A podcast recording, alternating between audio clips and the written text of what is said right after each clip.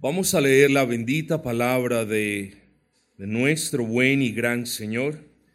Y en esta mañana apelaremos a las palabras de Cristo en el Evangelio de Juan, capítulo número 8, Evangelio de Juan, capítulo número 8. Y centraremos nuestra meditación en el pasaje que va desde el versículo 31 hasta el versículo 38. De hecho, como es tan corto, quiero que me acompañen a leerlo una vez más. Dijo entonces Jesús a los judíos que habían creído en él, si vosotros permaneciereis en mi palabra, seréis verdaderamente mis discípulos y conoceréis la verdad, y la verdad os hará libres. Le respondieron, linaje de Abraham somos y jamás hemos sido esclavos de nadie. ¿Cómo dices tú, seréis libres? Jesús les respondió, de cierto, de cierto os digo que todo aquel que hace pecado, esclavo es del pecado, y el esclavo no queda en la casa para siempre, el Hijo sí queda para siempre. Así que, si el Hijo os libertare, seréis verdaderamente libres. Sé que sois descendientes de Abraham, pero procuráis matarme, porque mi palabra no haya cabida en vosotros. Yo hablo lo que he visto cerca del Padre, y vosotros hacéis lo que habéis oído cerca de vuestro Padre. Damos gracias de nuevo a nuestro Señor por su bendita y gloriosa palabra. El título que tenemos en la mañana de hoy en este sermón evangelístico es simple. Solo hay libertad en Cristo. Sencillísimo. ¿Cómo podremos olvidar ese título? Solo hay libertad en Cristo. Hablando espiritualmente, lo que le quiero decir a usted en esta mañana es que solo usted puede tener libertad de su pecado en la persona de Cristo, mediante la fe en Cristo. En Cristo y otra creencia, no, solo en Cristo. En Cristo y en sus obras, no, solo en Cristo. En Cristo y en el hecho de que usted nació en un hogar cristiano, no, solo se tiene libertad en Cristo. En aquel que es el libertador, el comisionado de Dios para darle libertad a quien está preso en sus pecados. Aquel que cuenta con la capacidad, pues es omnipotente, de disolver las cadenas de esclavitud. En Él y solo en Él hay libertad. Solo hay libertad en Cristo. En esta congregación hemos advertido por casi nueve años acerca del peligro de las falsas profesiones de fe.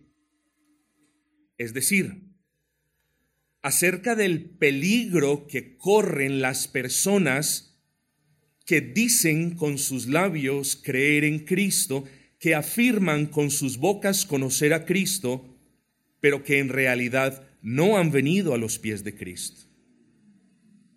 Es un gran peligro.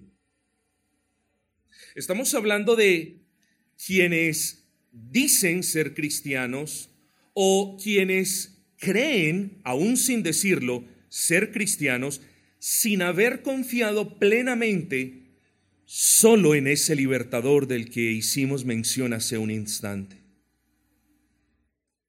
Pero esa preocupación no es exclusiva ni de gracia redentora ni de mi reforma, sino que es propia de todas las iglesias verdaderamente evangélicas que procuran la gloria de Cristo.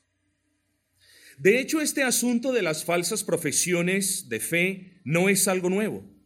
Las falsas profesiones de fe son una triste realidad que siempre han existido y que lamentablemente siempre van a existir. Si usted observa en los evangelios, particularmente en los tiempos de nuestro Señor Jesucristo, en estos tiempos también se pudieron presenciar las falsas profesiones de fe. En aquellos tiempos Existieron personas que vivieron engañadas, ¿te acuerdan el sermón de no hace mucho tiempo? Y murieron engañadas. Personas que creyeron que estaban en paz con Dios cuando en realidad no lo estaban. Y en el contexto del sermón de esta mañana, personas que se creían libres como la alondra y eran esclavos como el siervo. Vengamos entonces a nuestro texto. Las primeras palabras del versículo 34, Jesús les respondió. ¿Con quiénes estaba hablando nuestro Señor? De antemano, pidiendo excusas, pues no tenemos el tiempo suficiente para explicar este texto como amerita, quiero decirles que el Señor Jesucristo no estaba hablando con verdaderos creyentes. Algunos comentaristas aducen que estaba hablando con una multitud promiscua de personas, es decir, con creyentes y con otros que no lo eran. El punto es que este contexto demanda que nosotros pensemos en aquellos que se creían hijos de Dios, pero que no lo eran. Con ellos estaba hablando el Señor Jesucristo.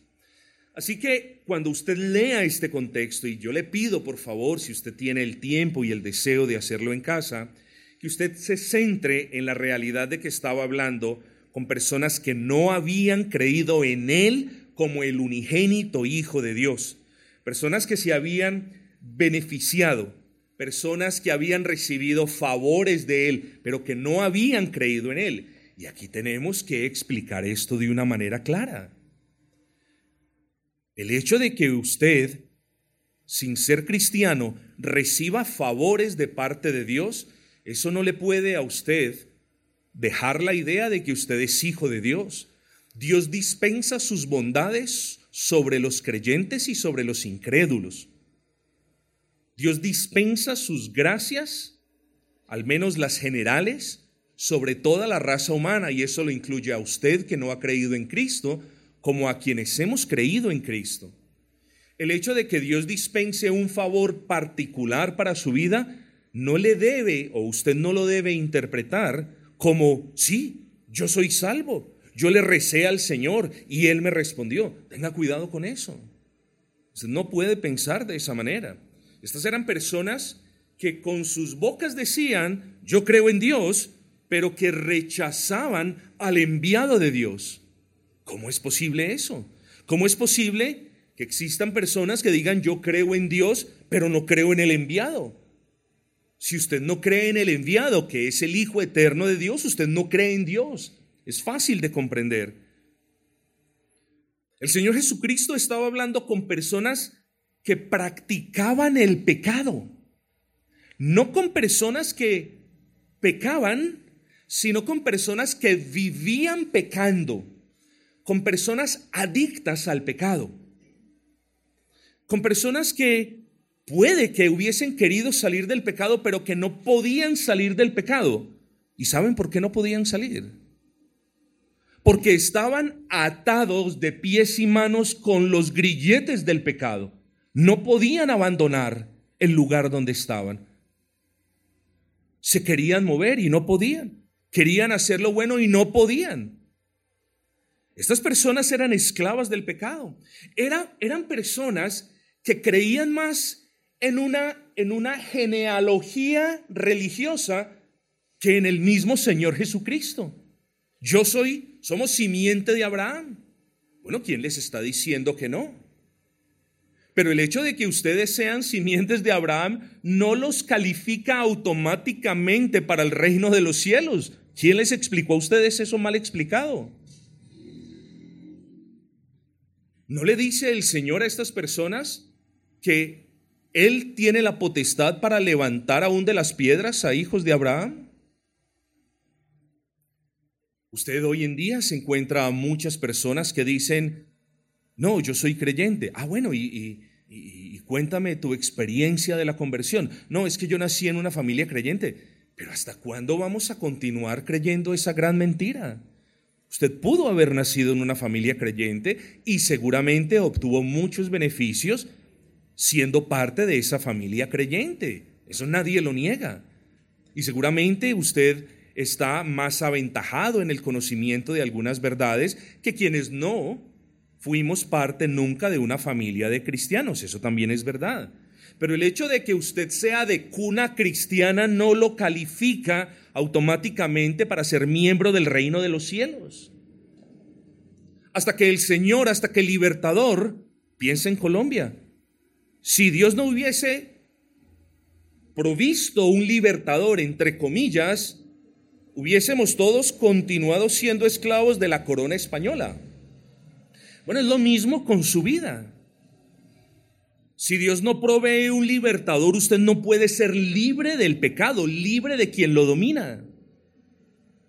Pero estas personas creían eso. Somos libres cuando no lo eran.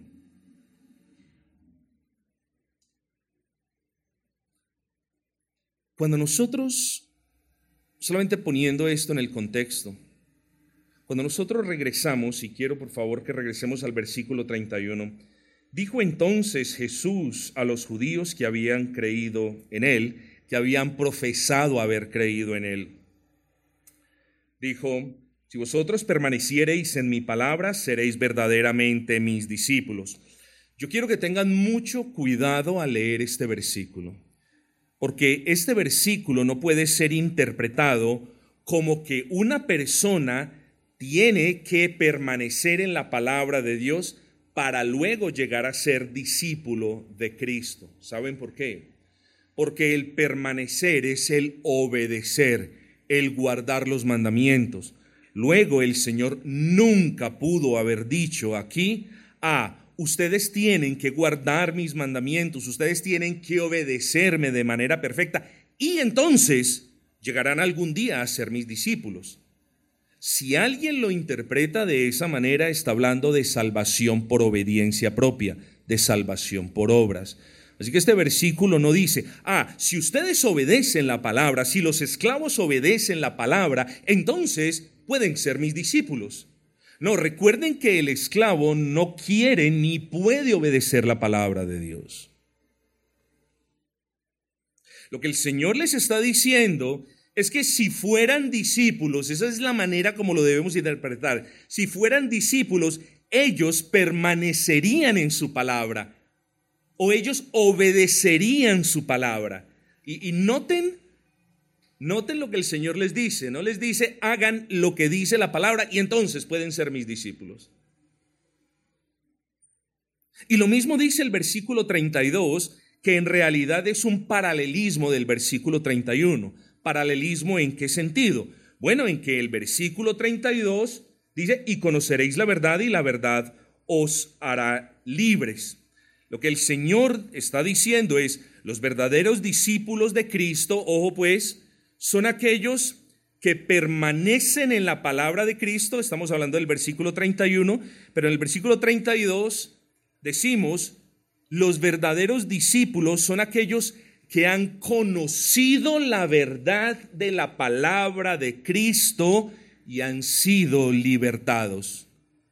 Los verdaderos discípulos son los que han conocido la palabra de Cristo, el Evangelio de Cristo, y han sido libertados por la gracia de Dios. Así que si usted se retira de este recinto en este momento, no se le olvide algo. Usted necesita el Evangelio. Porque el Evangelio es el medio estipulado por Dios para romper las cadenas de atadura que usted tiene del pecado. Aparte del Evangelio del Señor Jesucristo, no hay rotura de cadenas, no hay liberación de grilletes.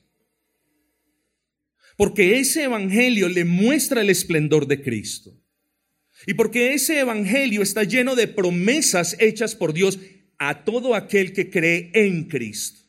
Luego, aparte de ese Evangelio y aparte del Cristo del Evangelio, no hay esperanza ni para usted, ni para mí, ni para nadie. Es menester que el Señor despierte en usted sed y hambre del Evangelio. Y es menester que el Señor le abra sus ojos para que pueda ver al Cristo del Evangelio, aquel que murió en la cruz del Calvario por todos los que creen en Él el mismo que derramó su sangre para cubrir la multitud de las culpas de los que creen en Él. Él es el verdadero libertador. Y a ese Cristo proclamamos en este púlpito en esta mañana. Versículo 32, y conoceréis la verdad y la verdad os hará libres. Algunas personas creen que la palabra verdad en este versículo 32 hace referencia a Cristo. El argumento es, Cristo dijo, yo soy el camino y la verdad y la vida. Luego ellos toman eso diciendo, bueno, el Señor está hablando aquí acerca de sí mismo. Yo no voy a objetar esa postura, yo no voy a contradecir ese razonamiento.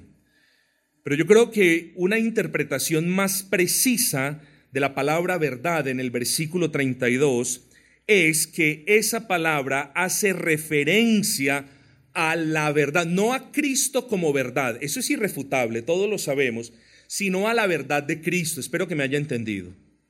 La palabra verdad en el versículo 32, en mi opinión, estoy convencido, hace referencia más clara a la verdad de Cristo, no a Cristo como verdad.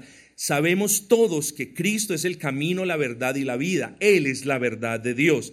Luego, tenemos que tener cuidado, mis hermanos, porque también hay muchos de los falsos profesantes de la fe cristiana que no leen la palabra, no escudriñan la palabra, y cuando usted quiere hablar con ellos de manera inteligente acerca de algo en la palabra, dicen, no, no, no, no, no, yo no creo en doctrinas, yo creo en la verdad. Oye, ¿qué es la verdad? Cristo, Cristo es la verdad, yo creo en la verdad. Eso es una falsa, eso es un falso razonamiento.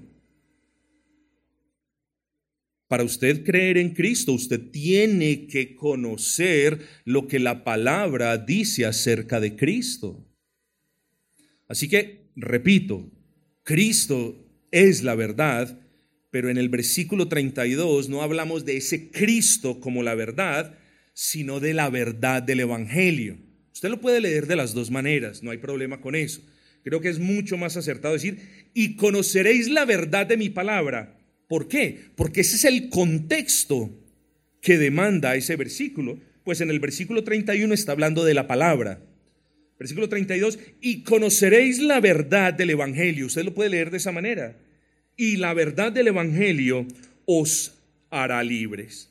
Luego, tiene sentido decir que es la gracia de Dios, operando la verdad de Cristo en los corazones de los hombres, que es la gracia de Dios, aplicando la verdad del Evangelio de Cristo, lo que hace que los hombres puedan ser libres de la esclavitud de sus pecados. Así que vuelvo y le repito, usted necesita del Evangelio y necesita del Cristo del Evangelio. Y usted necesita conocer la verdad que Dios ha revelado en la palabra. Y necesita conocer la verdad acerca de usted mismo, de su necesidad, de su estado de apartamiento con respecto a Dios, de las consecuencias de su pecado. ¿Cómo podrá decir usted soy salvo o soy cristiano cuando usted ve el pecado de una manera diferente a como Dios lo ve. Para Dios el pecado es toda contravención o violación de la ley de Dios. Y usted tiene a un ídolos, y usted le reza una imagen, y usted tiene dioses, por ejemplo, sus hijos son dioses para usted. Usted no guarda el día del Señor. ¿Usted cree que eso ya no es pecado? Usted no honra a padre y a madre. Usted roba, usted mata, usted es, es, es ávido en lo que respecta a la lascivia. Esos son pecados. Y esos pecados esclavizan a las personas. Usted necesita el Evangelio. Y yo le pido, por favor, que preste atención y que mientras yo voy hablando estos asuntos, usted le pida al Señor que usted pueda comprender el Evangelio y que pueda creer en el Cristo del Evangelio porque una vez cree en ese Cristo del Evangelio con todo su corazón, obtiene las promesas del Evangelio.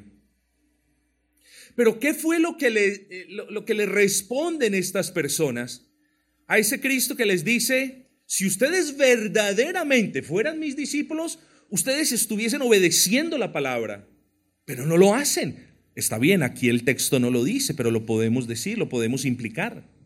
Si ustedes fueran mis discípulos, conocerían la verdad del Evangelio y serían libres, pero no lo son. Y esas personas corroboran este razonamiento en el versículo 33. Perdón. Le respondieron, somos creyentes, somos parte de un pueblo consagrado por Dios, somos descendientes de Abraham. Perdón. Y noten lo que dice a continuación, y jamás hemos sido esclavos de nadie. Aquí pueden ver ustedes, mis amigos, una falsa profesión de fe Jamás hemos sido esclavos de nadie. Y no solo, oye, y no solo en primer lugar esgrimen sus credenciales, oh, somos cristianos. Y no solo en segundo lugar niegan su realidad de esclavitud, sino que en tercero se ofenden. ¿Cómo dices tú? ¿Seréis libres? ¿Es que acaso no crees que somos esclavos? ¿Perdón? Quienes le estaban respondiendo al Señor Jesucristo somos libres, fueron los mismos que estuvieron o que fueron esclavos en Egipto. Fueron, digo, no ellos mismos, sino su descendencia. Fueron los mismos que fueron esclavos o que fueron llevados cautivos a Babilonia. Fueron los mismos que en numerosas ocasiones fueron llevados cautivos por los asirios. Y eran los mismos que en ese momento eran esclavos del imperio romano. Y no obstante, tuvieron la desfachatez de decir, somos creyentes. ¿Tú quién te crees? Somos libres. Así es usted. Si usted no ha creído en Cristo, quizás usted se sienta libre cuando en realidad no lo es.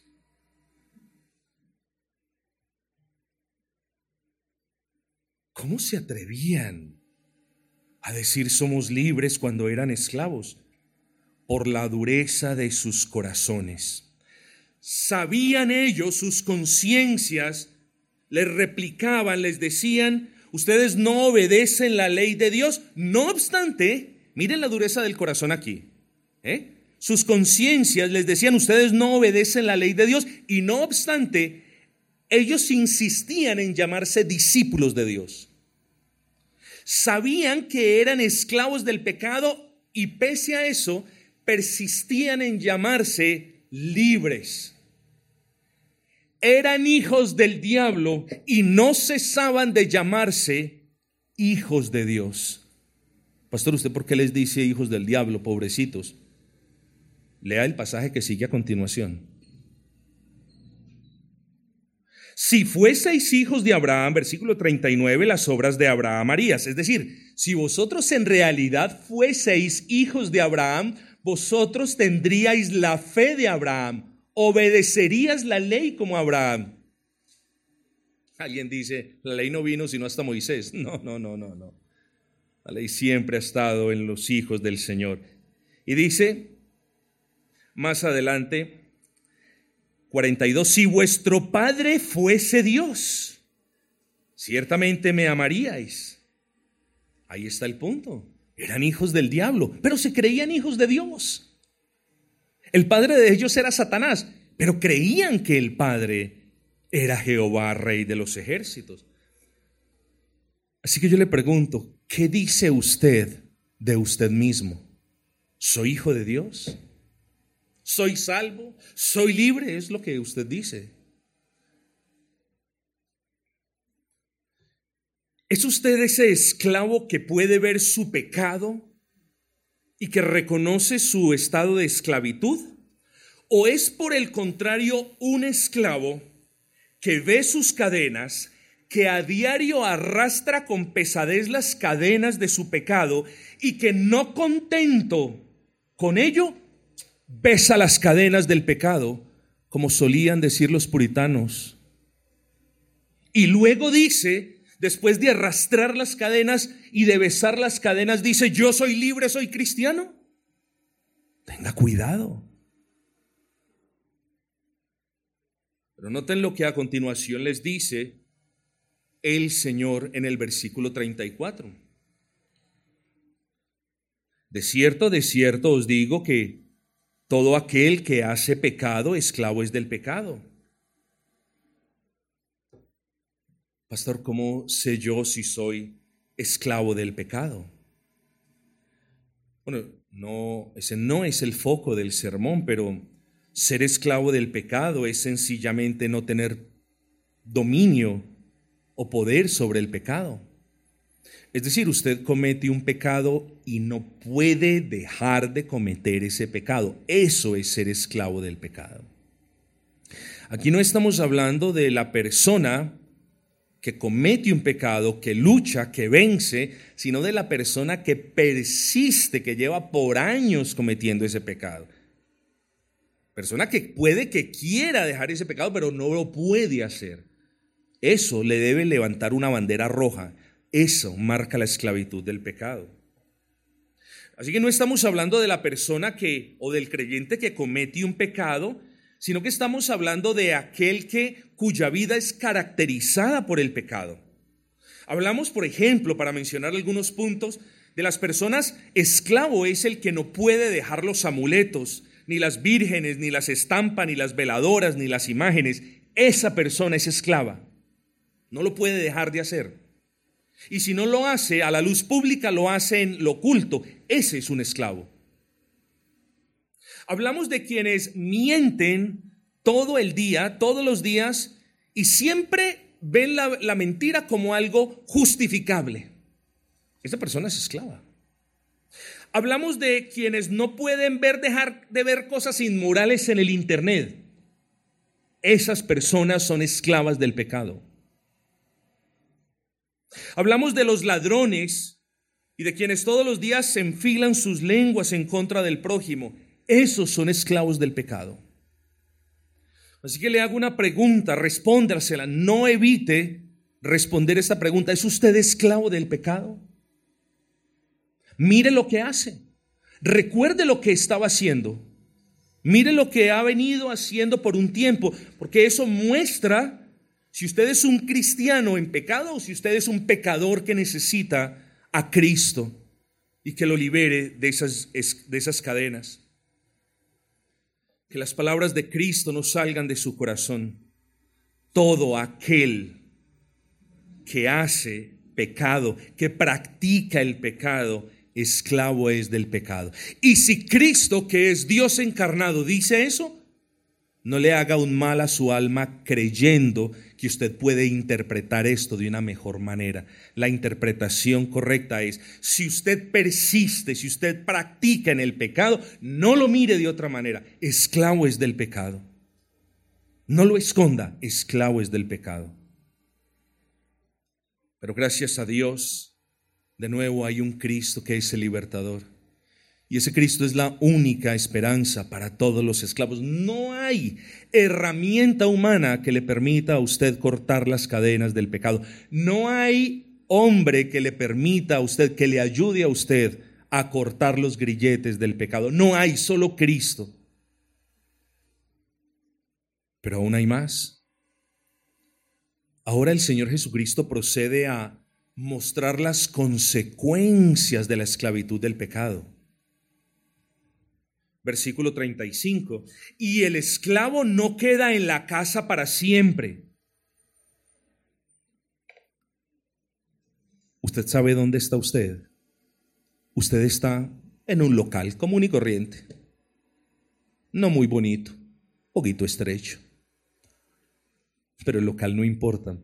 Usted está hoy reunido con la iglesia de Cristo que como dice la escritura es la casa de Dios. Así que note las siguientes palabras. Y el esclavo no queda en la casa de Dios para siempre. Usted puede seguir viniendo, puede seguir escuchando el Evangelio, puede seguir gozándose con los hermanos, puede tener buena comunión con otros. Pero si usted no cree en Cristo, no va a quedar en la casa de Dios. Puede disfrutar de los beneficios de la iglesia, de la casa de Dios por un tiempo, pero no va a quedar aquí. El esclavo no es heredero de la casa de su Señor. El esclavo al pecado no tiene derechos para ser parte de la familia ni de la herencia del Señor. Hombre, ¿no nos acordamos del carácter miserable de la vida de los esclavos? Veían los privilegios de aquellos que vivían en la casa de su amo, pero los veían a la distancia. Pero ellos estaban afuera, alejados de todo privilegio y llenos de necesidades. ¿No nos acordamos que los esclavos eran aquellos que no tenían reposo ni gozo?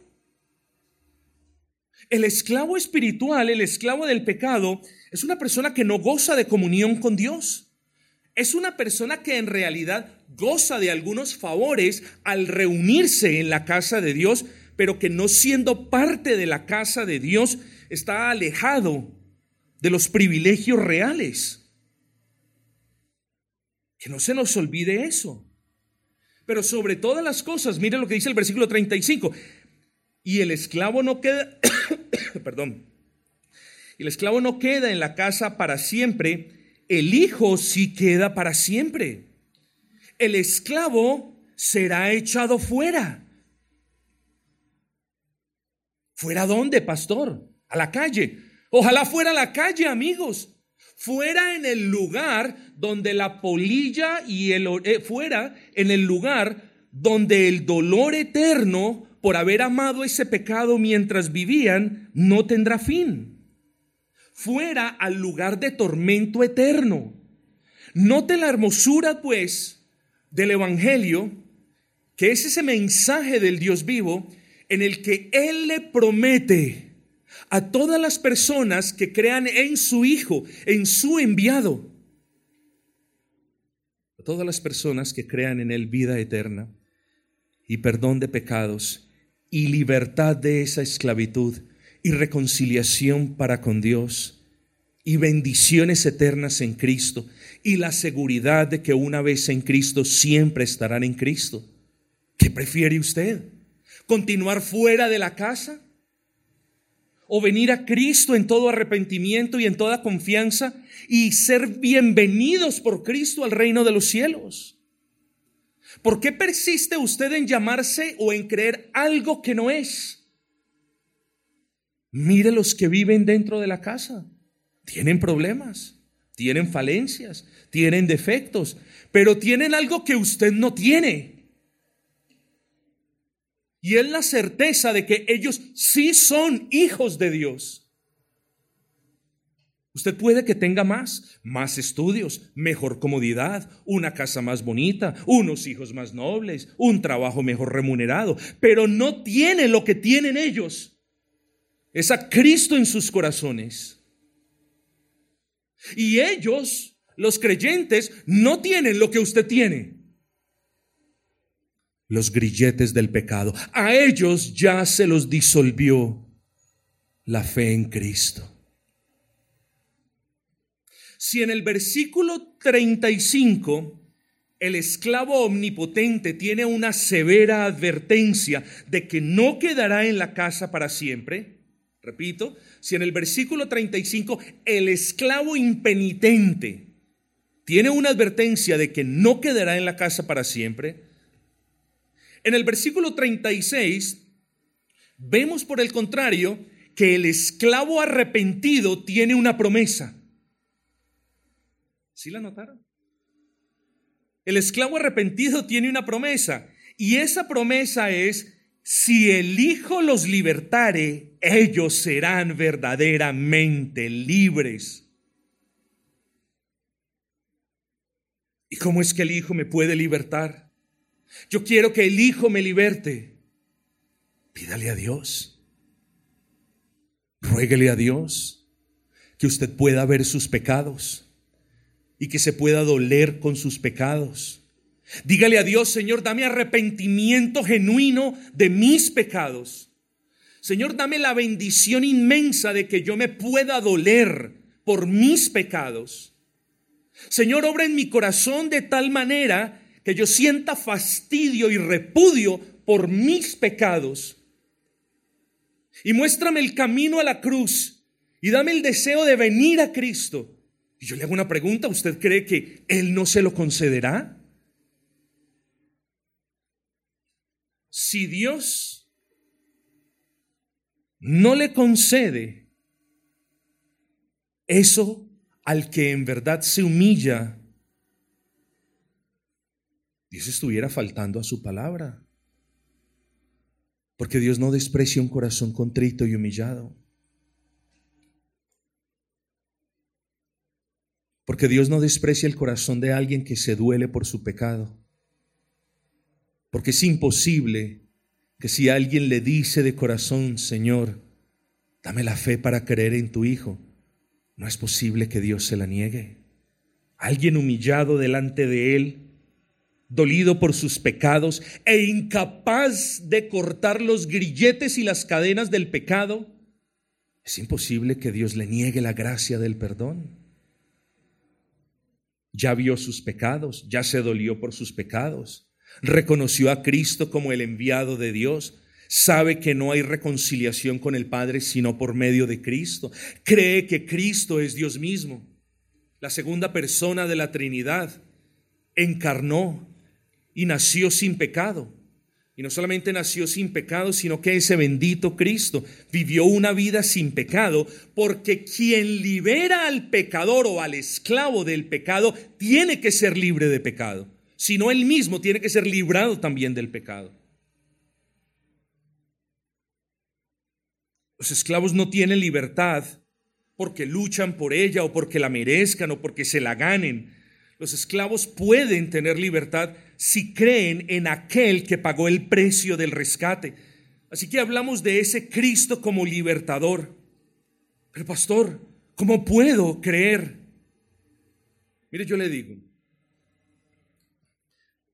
si usted puede ver su pecado, y ahorita mismo usted sabe cuál es, y si usted reconoce que es esclavo de su pecado, si usted reconoce que ha tratado de lidiar con ese pecado y no ha podido ser libre de ese pecado, y si usted tiene la capacidad con los ojos de la fe, no esperando ver algo o esperando escuchar algo, sino si usted tiene la capacidad de mirar hacia atrás y ver a Dios encarnado colgado en una cruz, derramando su sangre por sus pecados y soportando la ira de Dios por sus pecados, y muriendo para darle vida a usted. Si usted puede ver eso y si usted abraza esa realidad y si usted cree en ese Cristo, usted es salvo.